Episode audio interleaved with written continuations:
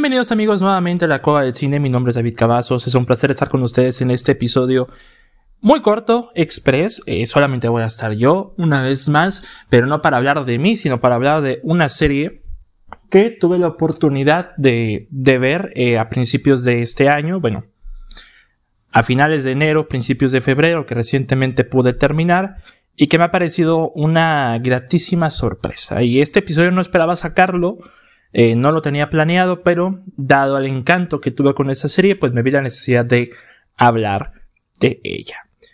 El día de hoy, amigos, eh, vamos a hablar de una serie llamada The Orville, o como le pusieron aquí en español, en español, Orville, nave interestelar. Ese es el nombre de la serie en Latinoamérica. La serie la pueden encontrar en Star Plus, tiene tres temporadas, la primera temporada de 12 episodios, la segunda de 14, la tercera de 10. Pero ahorita voy a profundizar un poquito más en cómo se llevó a cabo esta, esta serie. La serie es creada por Seth MacFarlane, los que no lo conozcan o no les suene el nombre, él es el creador de Padre de Familia, de American Dad, de The Cleveland Show, él es el creador de dichas series, este, además de ser el director de Ted, las películas de Ted, mejor dicho, en las que Seth MacFarlane hace de este osito lépero, como también eh, ha dirigido la película A Million Ways to Die in the West, que esa la pueden ver también, es una de sus comedias más recientes. Y en el 2017, que fue el año en el que se estrenó, sacó Orville. En este caso, esta serie de Fox, en un principio de Fox, que pues para este, para este trabajo, para este, para esta serie es su primer trabajo en live action en televisión, que Padre de Familia American Dad Cleveland Show son series animadas a las que le presta voz y ha colaborado como creador. Y esta es su primera serie live action, al igual que su primer protagónico en televisión en live action. Aunque McFarlane ya le hemos visto en live action en películas, como A Million Ways to Die in the West. Este, este es su, su segundo papel protagónico en live action, pero el primero en televisión. La serie eh, está mm, ligeramente inspirada, o se puede decir que la fuente de inspiración de McFarlane es Star Trek.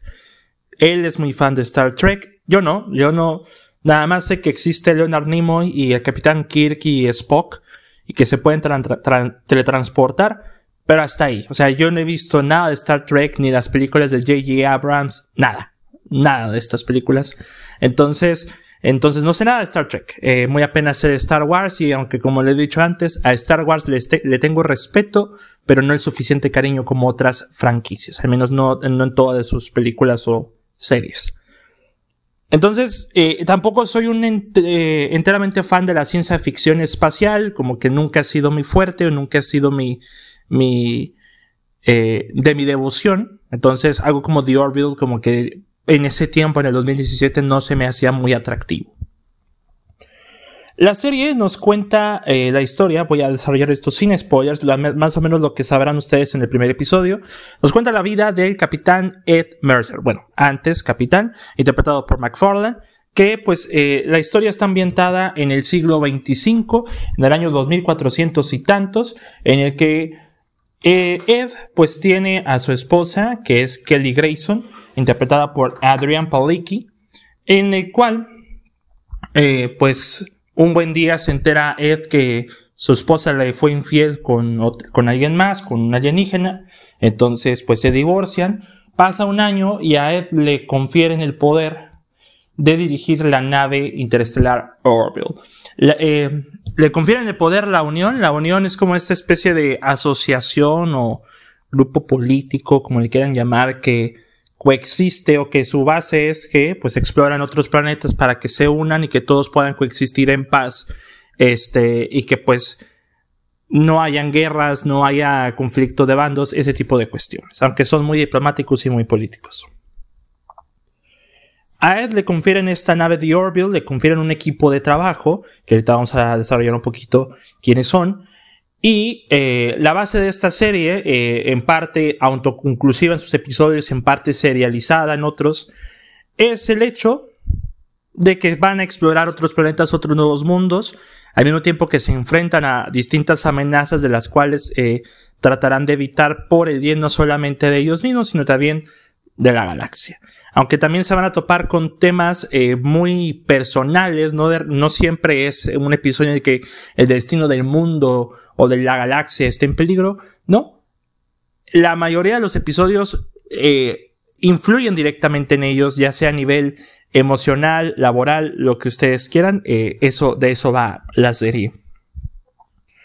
Em, como les había comentado, la serie tiene tres temporadas. La primera se estrenó en 2017, la segunda en 2018.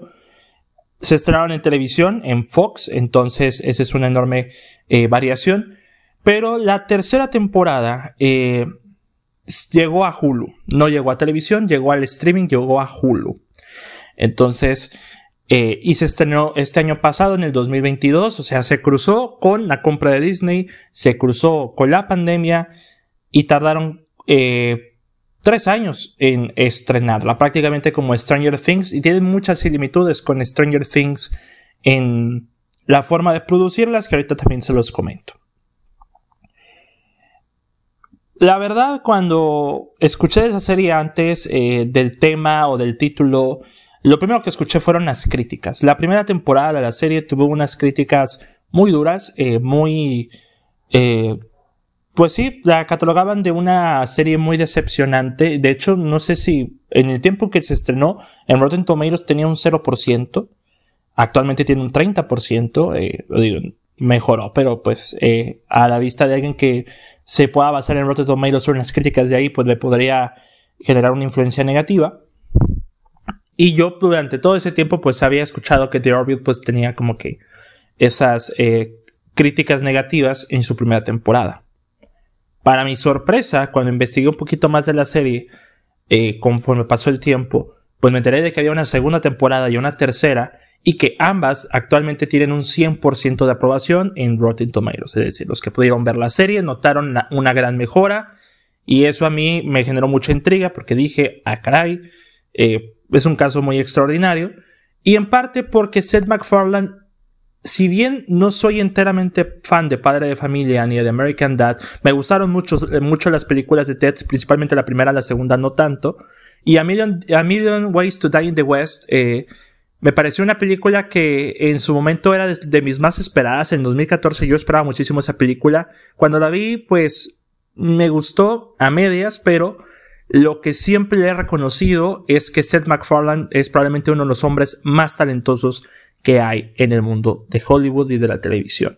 Para que se den una idea, Seth MacFarlane hace voces. En Padre Familia hace la voz de Peter, de Brian, de Stewie, de Quagmire. En American Dad de Stan, el protagonista, y de Roger, que es el, alien. Eh, ha trabajado con Guillermo del Toro en Hellboy 2, también ha trabajado de voces. Eh, en Ted, pues da la voz a Ted, principalmente, aparte de ser el director y el guionista. Pero también eh, lo he visto conducir los premios Oscar. También canta, porque canta, porque aparte de que McFarlane tiene una voz muy, muy poderosa, tiene una voz de esas que dices, ah, caray.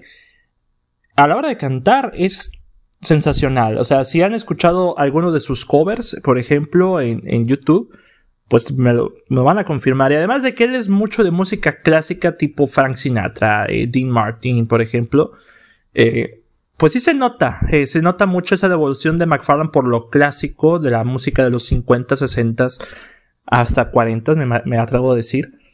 Y él tiene una voz perfecta para esa música. Si, lo han, si han visto la película de Sing, si no me van a dejar mentir, hace la voz de este ratoncito y canta My Way de Frank Sinatra. Yo digo, vaya, o sea, hace un gran trabajo.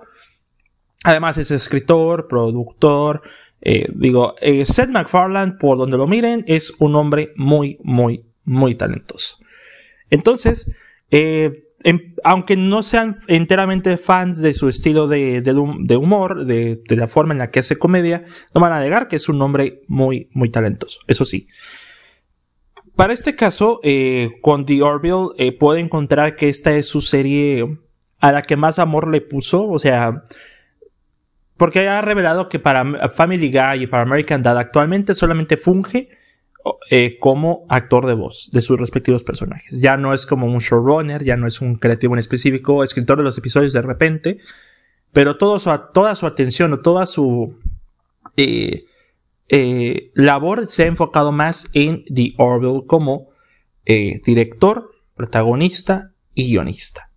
no ha dirigido todos los episodios, ha dirigido varios que son cruciales, ha sido guionista de gran parte de los episodios y pues enteramente es uno de los protagonistas porque sí, este es un reparto coral. Dentro del reparto coral eh, no recuerdo mucho los nombres de los actores, pero sí de los personajes, en los cuales está Ed Mercer, que es Seth MacFarlane, el capitán de la nave eh, The Orville, la comandante Kelly Grayson, que es Adrian Palicki, que para mi gusto es el mejor personaje de, de la serie o mi personaje favorito de toda la serie. Es de esos típicos personajes que dices, sin ese personaje no hay historia. Sin, sin las acciones de ella no hay historia. Y ustedes, pues cuando lo vean, lo van a estar entendiendo. Eh, también tenemos a eh, otros personajes que son de otros planetas, que son parte del equipo de The Orville, que tenemos a...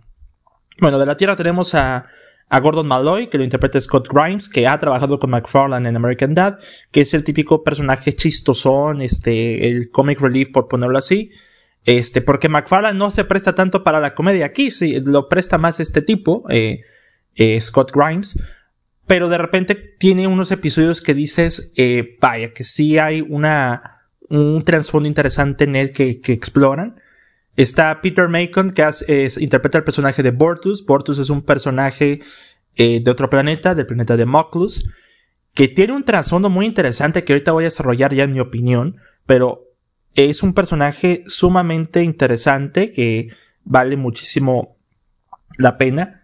Está, en primera instancia está Alara, que es la teniente Alara, que es, especialista en seguridad. La interpreta Halston Sage. Y los que no la conozcan físicamente, bueno, yo no la reconocí. Estuvo en Grown Ups 2. Es como este interés amoroso de, de uno de los hijos de Adam Sandler. Eh, ahí ya se van a dar cuenta quién es.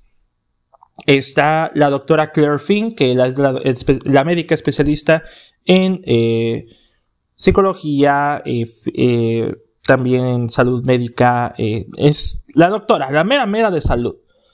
También tenemos a, a Lamar o John Lamar, que es también otro, otro teniente que eventualmente se convierte en ingeniero, interpretado por Jay Lee.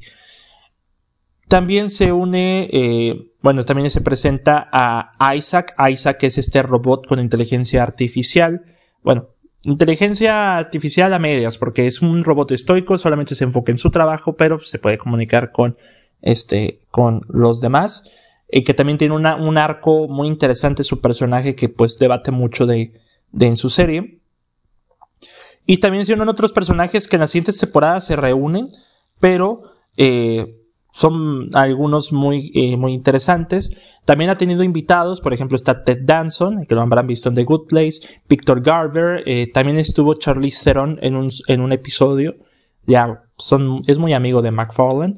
Entonces la serie tiene un, interesante elenco, eh, digo, no son nombres conocidos al menos por mí, pero lo que elabora mucho son sus personajes. Ahora bien, ¿Qué fue lo que sucedió con las críticas de esta serie en su primera temporada? Em, muchos dirían que es por la calidad, eh, se podría decir que en, en, ciertos momentos sí, principalmente la calidad de la comedia, pero yo creo que fue por otra cosa. Lo que pasa es que esta serie, cuando se anunció y se estuvo haciendo el marketing de esta serie, la estaban vendiendo como una versión humorística de Star Trek con el creador de Family Guy, con un montón de comedia gamberra para adultos, así la estuvieron vendiendo. Cuando vieron los primeros capítulos de la serie, eh, los que se tuvieron el tiempo de verlo en su momento en su transmisión, pues se percataron de que no era así. O sea, era una especie de marketing, un juego de marketing, básicamente, porque la serie eh, sí tiene momentos cómicos. El primer episodio o el piloto como que juega un poquito hacia la comedia, pero la serie es drama, un drama con comedia. O sea, tiene más elementos dramáticos, elementos épicos que de comedia. El piloto lo dirige John Favreau, eh, director de eh, el libro de la selva, el live action, el live action del Rey León, de Iron Man para el MCU y actualmente de The Mandalorian, de The Mandalorian de Star Wars, lo cual eh, pues es, es un buen director para lo que le otorgan, ¿verdad? Entonces, la primera temporada pues tuvo ese principal problema, eh, estaban esperando otra cosa, estaban esperando una comedia con la cual pueden reírse, pero resulta que para los temas que presenta pues no se ríen tanto, entonces como que eso les desilusionó. Pero ya mentalizándome yo desde el primer episodio, eh, y el primer episodio y el segundo, que como que quieren ser muy juguetones, en el tercero te mueven el tapete, cambian las reglas. La verdad es que esta serie para mí ha sido una entera sorpresa porque para el formato de 40 minutos de episodio, al menos en sus primeras dos temporadas, yo soy muy exigente con las series. Si la serie no me engancha ni eh, del primero al tercer capítulo, no lo hará jamás. Sea, ya yo dejo la serie hasta ahí y ya eh, no me interesa saber más. Y hay algunas series de Netflix actuales que ni siquiera me han capturado, me han llamado la atención por lo mismo. Siento que son como series meramente falsas o prefabricadas, no en falsas en cuestión de efectos, sino en forma de producir, o sea, en forma de contar la historia, se me hace una serie muy de algoritmo, por ponerlo de esa manera. Cosa que en The Orville no me pasó eso y no lo sentí así. De hecho, The Orville como que le tiene mucho respeto a Star Trek y quiere ser su propia cosa. Y como que aboga mucho por la televisión clásica, en la forma en la que van a comerciales con esos momentos de suspenso, la forma en la que presentan el intro de los personajes, como la forma en la que dan el intro, eh, la verdad es como que aboga más por un estilo clásico que tenía otras series como The X-Files, eh, Dallas, ese formato televisivo semanal de episodios autoconclusivos en, cierta manera, pero serializados en otras maneras. Al menos eso fue en sus primeras dos temporadas. Para cuando se fueron a Hulu ya cambió la situación. Pero la serie eh, lo que tiene muchísimo a su favor es sus temas. Los temas de esta serie. No se engañen, no se... Eh, no vayan por la finta de que es una, serie de ciencia ficción en el espacio, que todo va a ser piu piu piu, este, batallas intergalácticas y demás. No, no siempre es así, aunque cuando hay, eh, funciona mucho. Los temas de esta serie eh, son temas que podrían eh, dudar la audiencia, que podría hacer cuestiones morales y éticos, por ejemplo. Quiero enfocarme, no quiero hacer ahondar en spoilers de los capítulos, porque tienen unos finales muy interesantes o que eventualmente tienen su propio desarrollo, pero la trama principal de estos, pues sí hago mención. Si ustedes ven la serie y el primer capítulo no les favorece y el segundo los está eh, dudando de querer, querer seguir viendo la serie, en el tercero fue cuando dije, aquí ya estamos en otro rumbo, aquí ya realmente dieron con un tema muy, muy, muy interesante que al verlo ya explorado me, resonó mucho en mí, eh, en este, este tema principalmente.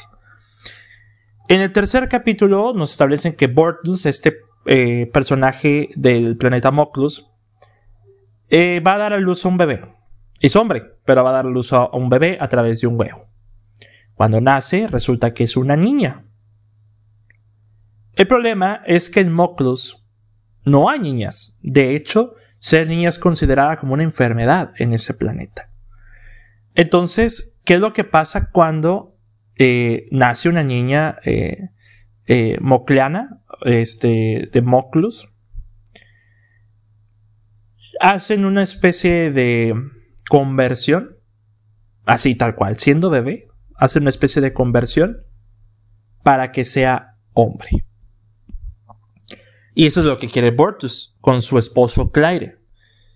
Que la, niña, considerada una, abominación, una aberración, sea hombre. Lo cual, para los del resto de la tripulación de The Orville, para el capitán, es como, oye, pero no solamente es algo gravísimo eh, en cuestiones éticas, es gravísimo para la salud del bebé. Entonces, ese tema ya de por sí ya se me hizo muy interesante porque Portus viene de un planeta enteramente misógino. Las, mujeres este, son consideradas una abominación, una aberración de la naturaleza. Eh, y si nacen mujeres los convierten en, en, hombres.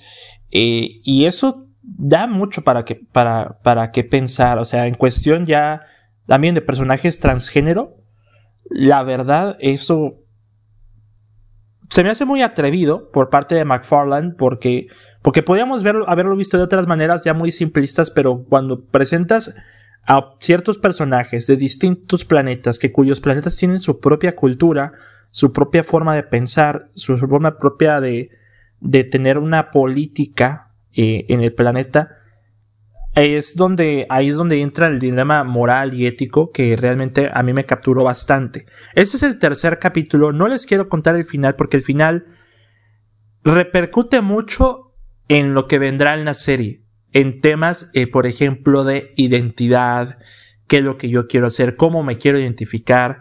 Este, ahora sí que en cierto modo quiero ser un, eh, un él o una eh, o ella, quiero ser hombre, quiero ser mujer, qué quiero que quiero ser. Entonces, y lo trabajan de una manera muy inteligente, muy inteligente, a tal grado de que los que van a ver la serie dicen, no, es inclusión forzada y la madre, y o van a decir, ah, mira, pues, eh, qué bonita serie, o sea, y se nota que no tiene inclusión forzada, pero son los mismos güeyes que dicen eso. O sea, no nos hagamos pendejos. Son los mismos güeyes que se quejan de la inclusión forzada y quieren ver series que se engañan de que no tiene inclusión forzada, pero Recuerden amigos, ninguna, inclusión es forzada. Para nada. De hecho, la inclusión forzada es la opinión de estos güeyes. De hecho, para variar. Entonces, em, la verdad, eh, eso es por un lado el, eh, el, tema de estos personajes de Portus y Clyden que lo trabajan de una manera muy, muy interesante. Este, también tenemos episodios eh, de aventura, de, espionaje, de infiltración, otros que tienen que ver con viajes en el tiempo, eh, de, cómo se supera la infidelidad, porque a fin de cuentas Ed y Kelly trabajan juntos y tienen que ver por sus diferencias, este, tienen que superarlas para trabajar en equipo. Eh, me parece muy, muy interesante. De hecho, también ha tratado otros temas muy interesantes como el suicidio el suicidio en un robot. Pero tiene un contexto muy bien trabajado, bastante bien eh, eh, trabajado. Em, también tenemos de englobando mucho este tema de, el feminismo y de la misoginia, por ejemplo. Pues la trama de estos, de estos personajes de Democlus pues continúa. Este, vemos eh, una representación de odios a la mujer, tortura incluso, que de verdad este, a ti te rompe el alma cuando ves, esa, cuando ves ese tipo de representación. Eh, se me hace un, algo verdaderamente interesante de ver. Bastante, bastante eh, inteligente por parte de McFarland que se atreva a mostrar estos temas de una manera que, que en manos de otra persona, pues solamente sería una serie, una serie de ciencia de ficción con balazos. O sea, tiene momentos muy, muy, muy interesantes. También un momento tipo Hair, donde hay una relación entre este, eh, un personaje y este robot Isaac, que, es básicamente una, inteligencia, una inteligencia artificial que es capaz de sentir, incapaz de sentir emociones, es muy estoico. Entonces, eh, la forma en que lo abordan también se me hizo muy, muy genial. Y la verdad, y la verdad, eh, yo creo que esta serie, para lo que representa, para lo que tiene de, manufactura a cuestión de efectos visuales, es muy competente. La nave de Orville, eh, la verdad yo pienso que parece una sandalia, pero pues eso ya le aporta cierta característica única a comparación de las otras naves que, que tienen. Eh,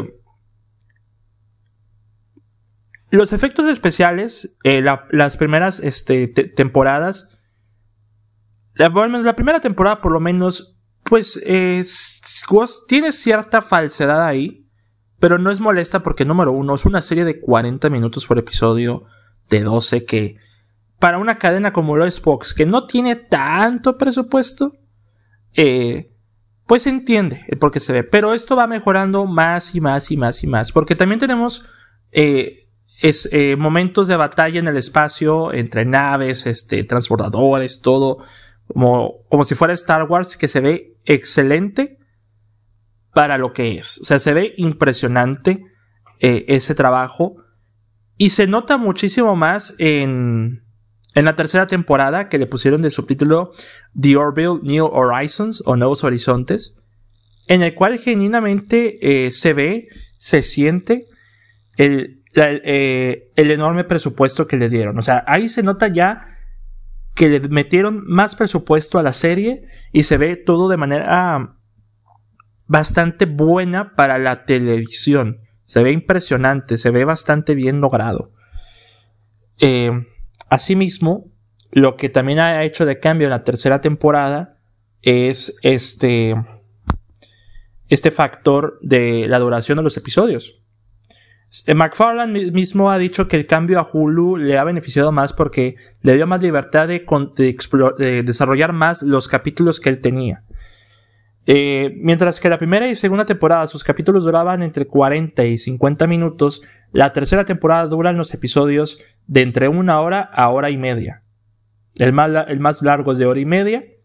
Entonces, eh, son como 10 películas de, de presupuesto muy elevado para la televisión y que McFarlane se ha tomado experimentar, experimentar, más con el drama, con el suspenso, con el terror, este, con la comedia ya no tanto, pero pues tiene elementos cómicos también. Y pues con eh, el romance, que esto también eh, tiene. O sea, tiene una, una, amalgama de géneros muy buenos, con personajes de los que te encariñas, de los que vas entendiendo, de los que tú, este, eh, tienes este, eh, estas ganas de seguirlos viendo, de querer seguirlos viendo. Eso es lo que a mí, me, en lo personal, me ha, me ha conquistado muchísimo. Lo que podría afectar un poco es en la tercera temporada que los episodios sean un poquito largos, pero yo creo que en cierto modo eh, hace deficiente un poquito el ritmo, pero lo que ofrece dentro de sus episodios se me hace como que eh, la manera en que McFarlane quiere desarrollarlos para que sea una trama más redonda, más completa, y la verdad se agradece, se agradece mucho eso. Incluso, ya viendo lo que representa la serie eh, para mí, para mí tiene un montón de temas que ya van también, ese, no solamente a la homosexualidad, la misoginia, la transexualidad, este, la identidad como persona. También tiene, hay mundos que son enteramente retorcidos, como hay un episodio donde viaja a un planeta que se, entera, se parece mucho al de, a nuestro, es a la Tierra hoy en día, pero su forma de, de vivir es muy rara. Cada, cada habitante tiene una insignia en el pecho con una flecha roja y una flecha verde. La flecha verde es un voto positivo, la roja es un voto negativo. Cada acción que haces eh, en el día o cada cosa que tú dices o hagas, la gente va a estar votando positivamente o negativamente por ti. ¿Qué es lo que pasa cuando tienes muchos votos negativos, millones de votos negativos, te someten a un proceso de corrección, que es básicamente una lobotomía, un lavado de cerebro para ya no volver a cometer malas acciones, que es, bastante retorcido. Y es como una, un mundo enteramente democrático, enteramente de las personas, sin, sin ningún alcalde, sin ningún político que sea que enteramente mandan las personas y un sistema artificial que define las buenas o malas acciones. Lo cual está muy retorcido para decir verdad. Y, otro, y cada uno de los episodios pues eh, tiene tramas muy bien logradas. Otro, otro con los personajes, este, Creel, que puede decir, son los Creel que son en parte al principio villanos de la serie pero pues también eventualmente fungen como una trama principal para eh, Ed Mercer, eh, para McFarlane. Y hay uno de los episodios que me gustó muchísimo, me gustó muy, mucho, mucho, que también me ha llamado muchísimo la atención, que lo aborda justamente el personaje chistosito, eh, Gordon Malloy, o Scott Grimes, quien lo interpreta. Este personaje al principio se me hacía el personaje chistoso, tonto, este, a veces medio baboso, que nada más está ahí para soltar chistes. Al principio yo lo percibía así y hasta la fecha pues yo lo percibía igual, pero ya cuando vas conociéndolo más y cuando tienes esos episodios en conjunto, como que lo aprecias más. Es el trabajo, o sea, las apariencias engañan al principio, ya cuando tienes la serie eh, ya más desarrollada, eh, te puede sorprender. En el caso de él, lo que sucede es que eh, encuentran una cápsula del tiempo con artículos del 2015. Recordemos que en The Orville se ambienta en el, en el 2400 y algo. Encuentran un iPhone del 2015 de una chava llamada de Laura, en el cual eh, Gordon como que se siente interesado, atraído incluso por, por esa chica, y ellos tienen una especie de simulador en la nave, ese simulador ambiental en el que te puede transportar a cualquier época, a cualquier momento, a cualquier lugar, pero es una simulación, no es el lugar real, es una simulación muy fidedigna del lugar, tal cual. Y lo que hace él es hacer una simulación de, los datos de teléfono de Laura para, para ir al 2015 y poder conocerla y formar este, una, eh, una relación con ella que eh, no es sana porque realmente es una relación que no es real porque técnicamente él está viendo a alguien que ya no existe, que ya falleció. Entonces eso pues eh, genera también otro, otro tema muy interesante. Y hay otro episodio con él en el que por accidente, por una cuestión este, temporal, este, cuántica, lo mandan por error al 2015. Y que, eh, pero ahí ya la vida real, ya realmente ahí lo mandan al 2015. Entonces, ¿qué es lo que hace él? Va con esta chica, este, van con, este, él va con esa chica, eh, aunque él ya perdió las esperanzas de que vuelvan por él y forma una familia. Entonces cuando los de The Orbital, cuando el capitán y la comandante van a, logran ir por, por él a ese tiempo, al 2025 por ejemplo, que se tardaron 10 años en ir por él, él ya tiene su esposa, ya tiene su familia, ya se acostumbró a la vida del siglo XXI y cuando le dicen tienes que volver porque vas a cuestionar un, eh, un una paradoja temporal complicadísima, él se niega y dice, no, o sea, se tardaron mucho en venir por mí, miren lo que he formado y no lo quiero perder. Lo demás no se los puedo desarrollar, no se los puedo contar, pero no lo va a negar, me interesó muchísimo, eh, desarrolló muy bien al personaje, porque cada uno de ellos tiene una trama muy, muy de ellos, muy especial, muy interesante.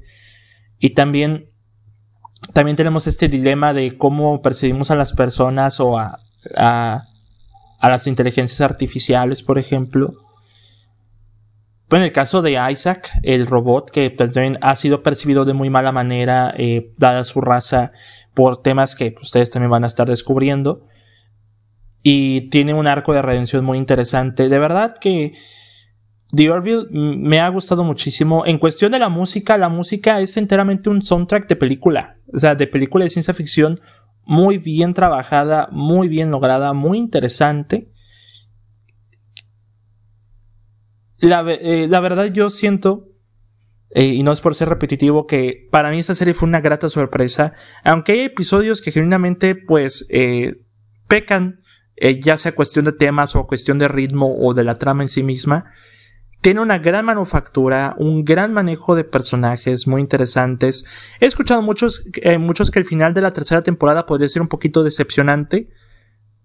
Podría ser, en cierto modo, en algunos casos, pero con el afán de que sigan explorando más historias, pues salió muy, muy bien parada. Todavía no hay una confirmación de una cuarta temporada. No sabemos si vaya a haber una cuarta temporada o que esté como eh, en riesgo de ser cancelada. Realmente no lo sé. Pero ojalá haya una cuarta temporada. Porque estos personajes necesitan. Hay algunos que, se, eh, que bien podrían cerrar el arco.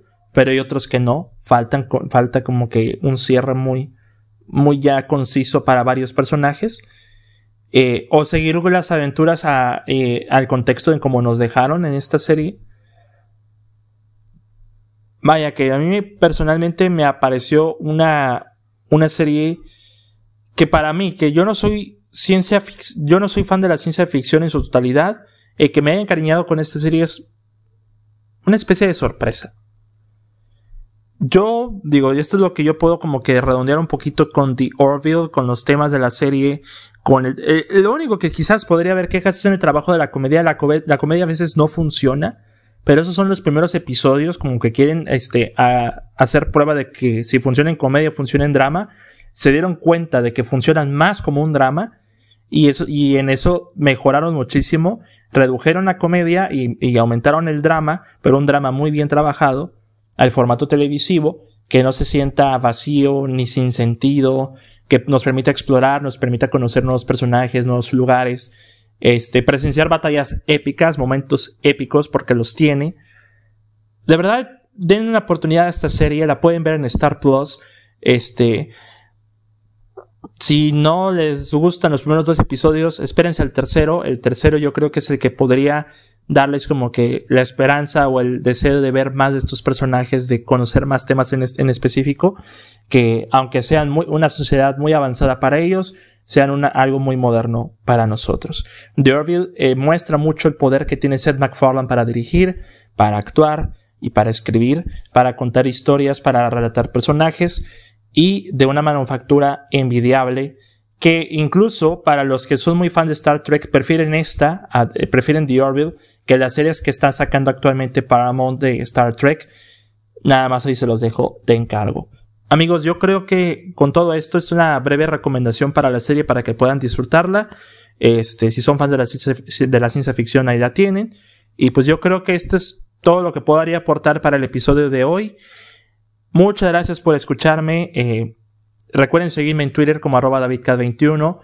A a la cueva, como arroba la cueva del cine 1, al blog de WordPress, que acabamos de sacar la reseña de The Whale, al podcast de relatos inoportunos en Spotify, acabamos de sacar cuento con mi querida Ale llamado La Sombra en la Luna, se vienen más eh, eh, episodios de relatos inoportunos y esperen en el podcast de la cueva del cine el episodio del tercer aniversario, que será el próximo 22 eh, de febrero. Entonces, para que lo, lo tengan muy presente. Muchas gracias por escuchar amigos, mi nombre es David Cavazos y nos escuchamos hasta la próxima. Hasta luego.